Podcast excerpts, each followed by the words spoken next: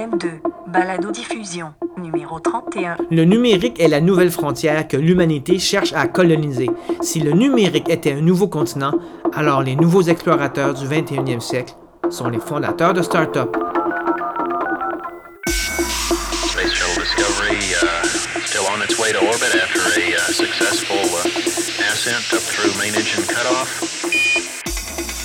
Il est impossible de comprendre les enjeux du numérique sans comprendre ce qui motive ces fondateurs de start-up en technologie.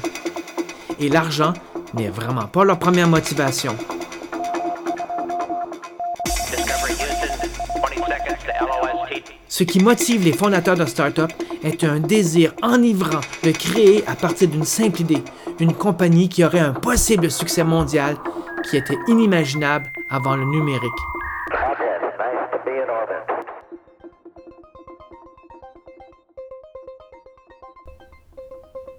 Bienvenue à mon 31e épisode de M2. Depuis quelques années, la scène numérique montréalaise est en effervescence et cette euh, saison, euh, ça ne ralentit pas du tout. Mon horaire est pas mal bousculé. Un peu désolé de ne pas avoir euh, publié plus tôt cet épisode qui sera en, deux parties. Je, vais comme continuer à interroger du monde, mais vous allez voir que je vais changer un petit peu ma formule cette fois-ci. Je vais prendre plusieurs personnes parce que j'ai le goût de parler d'un thème en particulier. J'ai le goût de me pencher de me pencher sur l'écosystème des startups parce que euh, l'écosystème des startups à Montréal ne cesse de grandir et pourtant euh, vraiment peu de médias traditionnels couvrent ce secteur-là. Et si on veut comprendre le numérique, il faut réussir à comprendre l'écosystème des startups qui est à la source de tout le bouleversement causé euh, par le numérique dans les deux dernières décennies et l'écosystème des startups est à la base de ça. Les startups regroupent des personnes, des- des fondateurs qui ont qui ont une vision bien précise des affaires, qui ont une ambition évidemment euh, débordante, mais qui va au-delà de simplement faire de l'argent. C'est un endroit où, où le risque de se tromper est très grand, mais en même temps, les potentiels aussi sont très grands. Ce, ce- ces, potentiels, ce potentiel, en fait, est enivrant euh, tout autant que la perspective de faire de l'argent, mais le potentiel, c'est que c'est de partir d'une idée qui pourrait changer le monde, comme ils disent. Qu'à partir d'une idée, les fondateurs tirent leur force de développer le produit ou le service qui devrait se retrouver éventuellement partout autour de nous. Et c'est parce que moi aussi, j'ai la firme conviction que les prochaines innovations numériques vont partir de Montréal, que je vous propose aujourd'hui de réfléchir à micro ouvert sur l'écosystème des startups comme moteur de changement dans nos sociétés. Je vous propose de réfléchir d'abord sur cette mystérieuse motivation intrinsèque des fondateurs euh, qui cherchent à, foncer euh, dans, dans- dans- leur projet alors que tout joue contre eux. Et dans un deuxième épisode, dans le suivant, je vais euh, interviewer d'autres personnes qui sont en train de démarrer leur projet. Mais pour commencer aujourd'hui, je vais vous partager des conversations que j'ai eues avec trois acteurs clés de la scène startup de Montréal, Philippe Telliot, Sébastien Provencher et Sylvain Carl. Je m'appelle Martin Lessard. Bienvenue sur la balado M2 sur les mutations numériques au carré.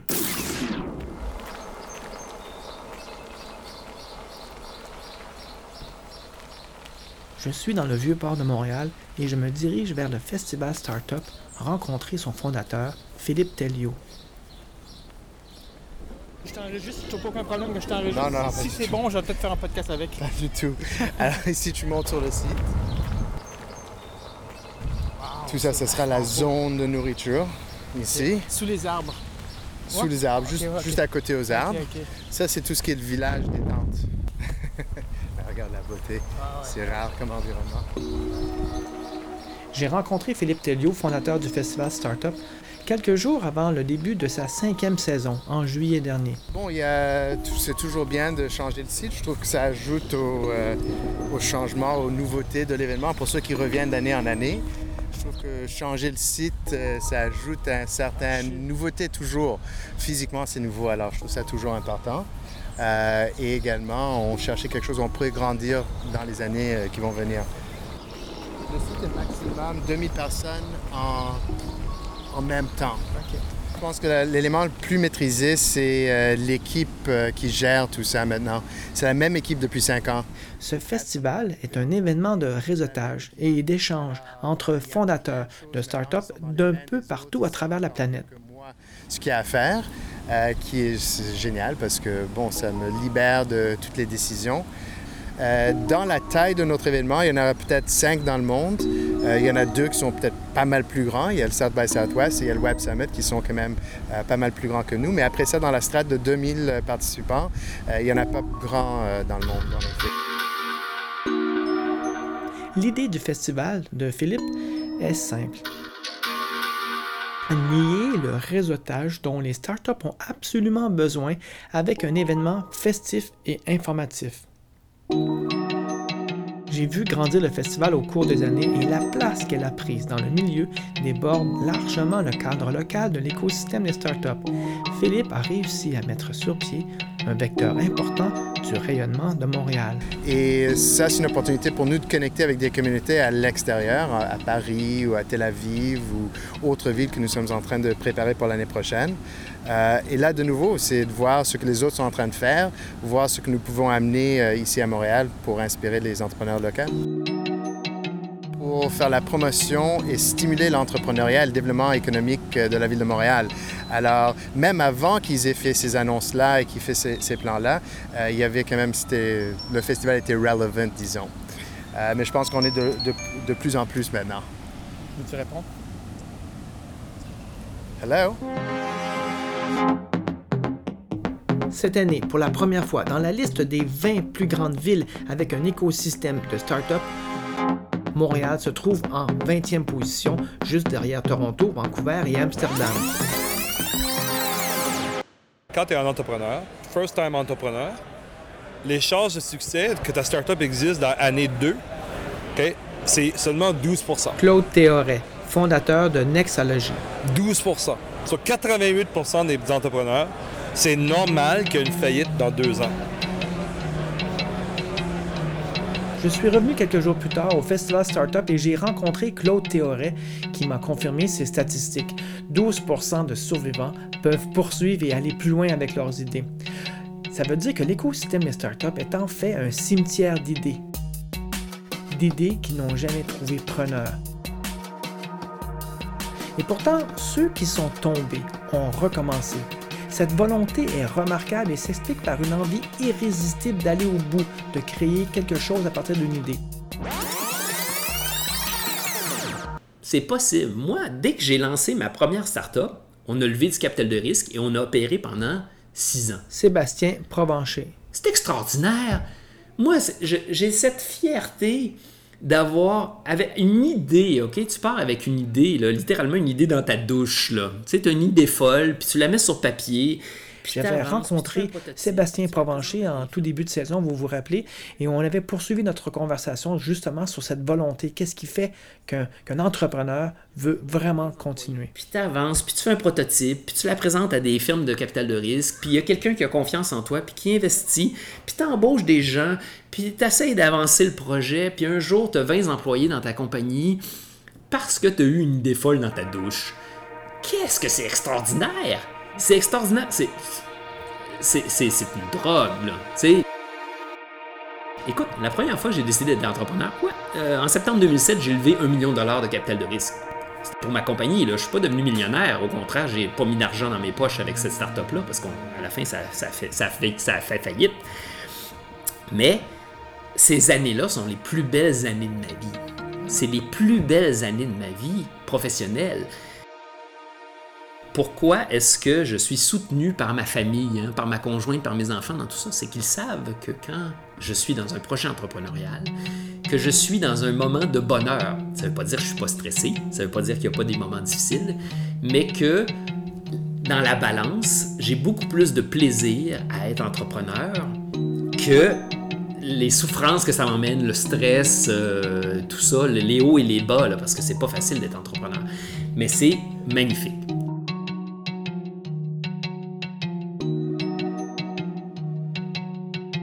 Traduction start-up en français, c'est jeune pousse. Oui, oui, Et je trouve ça magnifique. Il y a plein de gens qui rient quand j'utilise ça dans mes billets de blog, mais c'est vrai. Au début, la start-up, c'est tellement fragile, c'est un bébé. Hein? Ça peut mourir, ça peut s'étouffer comme une flamme d'une chandelle. D'un seul coup, on peut souffler et ça meurt. C'est vraiment fragile. Il y a de la poésie dans les startups. Le concept de jeune pousse est un nouveau concept et le vocabulaire tente de s'adapter pour expliquer la nouvelle réalité.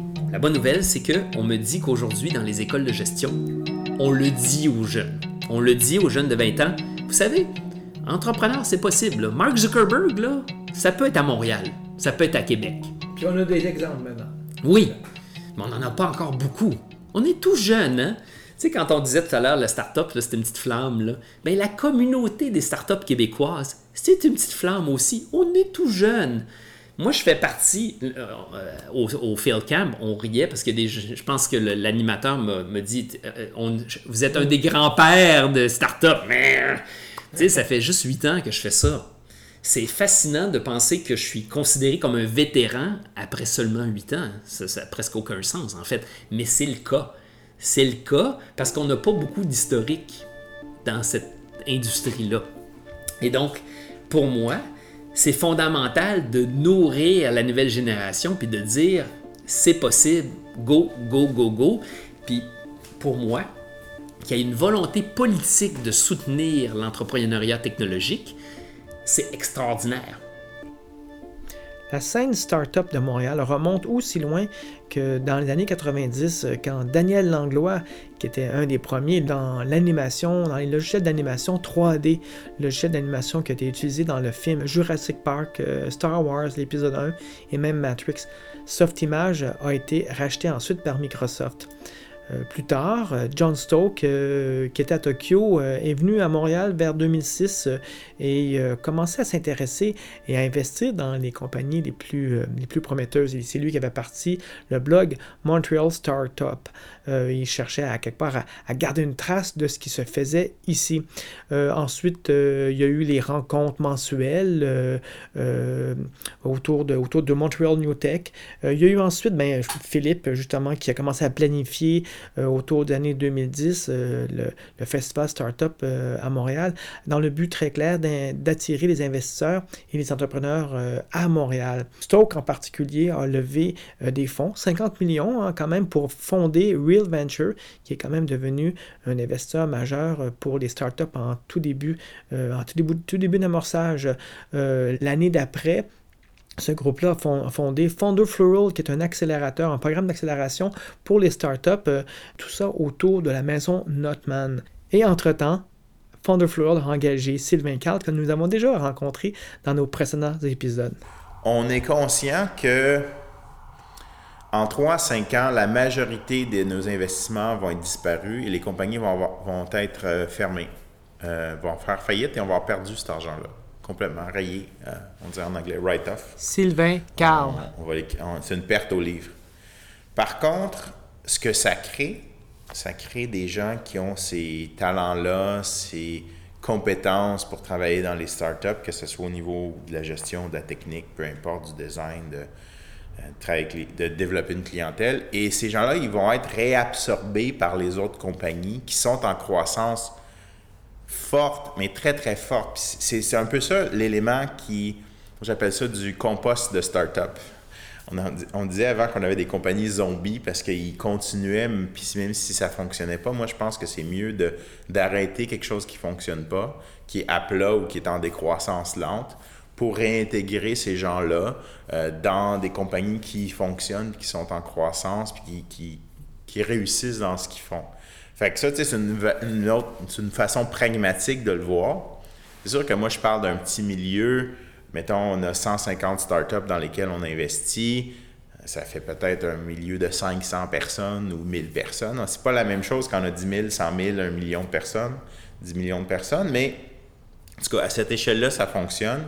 Euh, c'est une façon de voir les choses, c'est une façon de dire, ben, c'est aussi une, façon de voir le développement économique ou la création d'emplois d'une autre manière. La meilleure façon pour moi de créer de l'emploi, c'est de, de permettre aux gens de créer leur emploi. Alors, je vois qu'on est vraiment loin d'être à un pic. Philippe Telliot, fondateur du Starfest de Montréal. Peak bubble pour ce qui est l'investissement, ça, ça vient et ça part.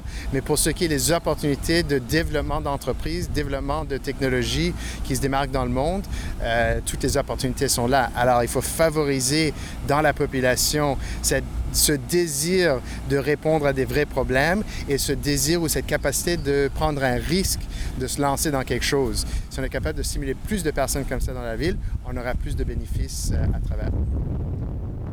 J'en étais là dans mon montage de l'épisode que vous écoutez en ce moment, avec euh, ces paroles de Philippe Telliot qui se perdent dans le vent.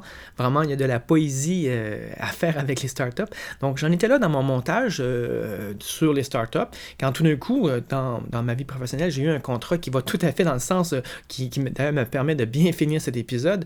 C'est un mandat que j'ai eu qui me permet de faire une recension de l'écosystème de l'innovation à Montréal. C'est une recherche qui se fait dans le cadre de, la volonté d'établir un premier incubateur à Montréal dans le domaine récréo-touristique. Oui, c'est un incubateur pour start-up qui est dédié uniquement aux start-up dans le domaine très vaste du tourisme, du patrimoine et des activités récréatives territoriales. C'est créé sur, sur le modèle de l'incubateur qui existe à Paris qui s'appelle le Welcome City Lab. Euh, c'est un incubateur qui favorise le rapprochement entre les acteurs récréo-touristiques et ceux de l'innovation. Mais j'ai eu la chance de rencontrer Laurent Cage, délégué général du Welcome City Lab, euh, et je vous partage la conversation que j'ai eue avec lui pour lui demander pourquoi Montréal. Quelle serait la place de Montréal dans ce réseau que vous êtes en train de créer? Alors Montréal est une grande destination touristique, et non seulement une grande destination touristique, mais une destination touristique innovante. Laurent Cage. à travers euh, ses stratégies marketing, euh, à travers la, la création du réseau de veille en tourisme euh, de l'UCAM et de l'ESG. Et donc, euh, il y a un ADN, je dirais, à Montréal qui est euh, très euh, en, en cohérent avec l'idée de start-up, de jeunes pousses, d'incubation, parce que c'est une ville qui bouge, c'est une ville dynamique, c'est une ville qui se réinvente.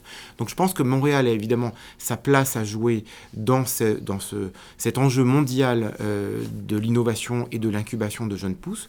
Par ailleurs, euh, à ce jour, euh, il n'y a qu'à Paris où un incubateur a été créé, donc il y a évidemment la place dans le monde entier pour d'autres, et notamment pour un grand incubateur touristique sur le continent américain, et c'est évidemment tout l'intérêt pour Montréal d'être le premier à le faire.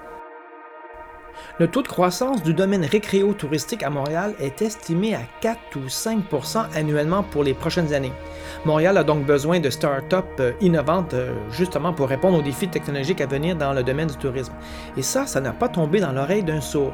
Paul Arsenault, titulaire de la chaire en tourisme transat et aussi de l'École des sciences de la gestion de l'UCAM, Paul souhaite que l'École des sciences de la gestion joue un rôle de premier plan dans l'établissement de cet incubateur à Montréal.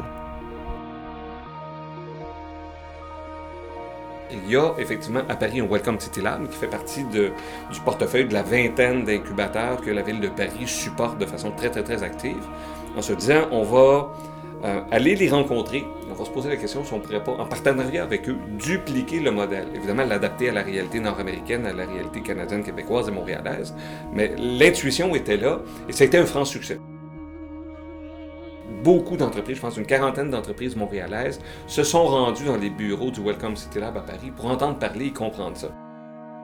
Et à l'intérieur de cette mission-là, il y avait le doyen euh, de l'École des sciences de la gestion, donc le grand patron euh, de l'École des sciences de la gestion, qui a vu là, évidemment, un grand, grand, grand intérêt euh, à être partenaire avec la ville de Montréal dans ce, projet-là. Pourquoi?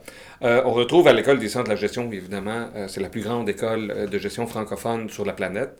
Euh, bien que ça ne soit pas beaucoup connu, sept euh, départements le composent, donc marketing, comptabilité, économie et tout, tout. Donc, tout, tout autant de gens qui sont pertinents pour supporter des entreprises en démarrage. Évidemment, l'entrepreneurship, c'est quelque chose qui nous tient à cœur ici, mais également avec un département d'études urbaines et touristiques qui offre le seul programme de bac en gestion du tourisme et de l'hôtellerie euh, euh, au Québec et euh, les très rares, je dirais, au Canada également un programme de deuxième cycle, une maîtrise en développement du tourisme également. Donc, il y avait une logique à s'associer à Tourisme Montréal, la ville de Montréal, pour dire on a tous les éléments pour créer à la fois un Welcome City Lab, oui, mais euh, un rare, je dirais, ce qu'on pourrait appeler un, un incubateur vertical, c'est-à-dire un incubateur qui se spécialise non pas à démarrer ou à financer ou autre, mais à accompagner avec une spécialité très grande dans un secteur euh, des entreprises qui auront un intérêt pour le tourisme, entendu dans un sens large, le récréo-tourisme.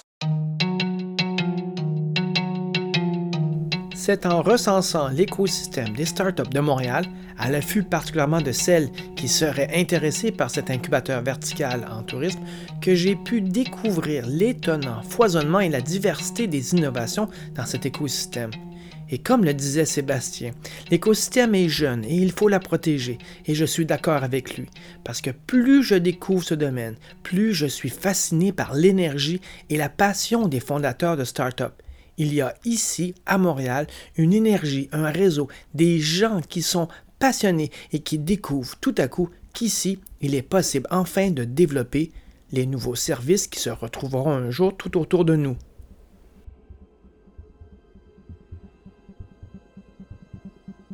There has been an awakening. Have you felt it? Welcome home, Columbia. Beautiful, beautiful. My God, it's full of stars. Třetí sovětská družice měla už složitou fyzikální laboratoř. Roger roll, Discovery.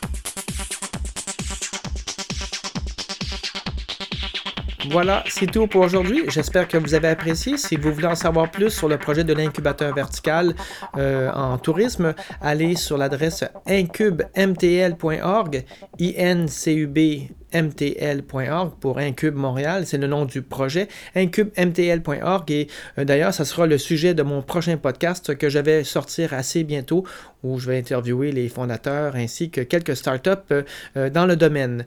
Euh, D'ici là, je vous propose d'écouter, comme à mon habitude, un autre podcast francophone parce que nous avons beaucoup de misère à nous retrouver entre nous, ceux qui font des balados, dans cette mer de podcasts anglophones aussi excellents les uns que les autres. Cette fois-ci, je vous propose d'écouter Quadrivium Radio. c'est un podcast qui avait commencé en France et qui maintenant se retrouve au Québec et même supporté par Québec Science euh, ainsi que CISM. Ça vaut la peine d'écouter. C'est sur la science, la physique, la biologie et l'informatique. C'est toujours intéressant et c'est d'excellente qualité.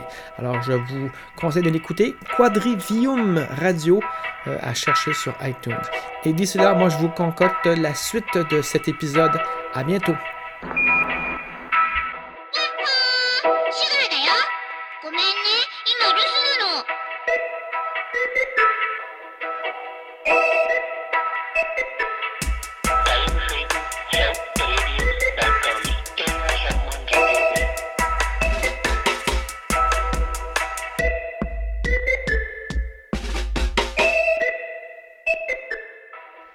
avons appris en effet à considérer le monde de la perception. Nous avons appris que dans ce monde, il est impossible de séparer les choses et leur manière d'apparaître.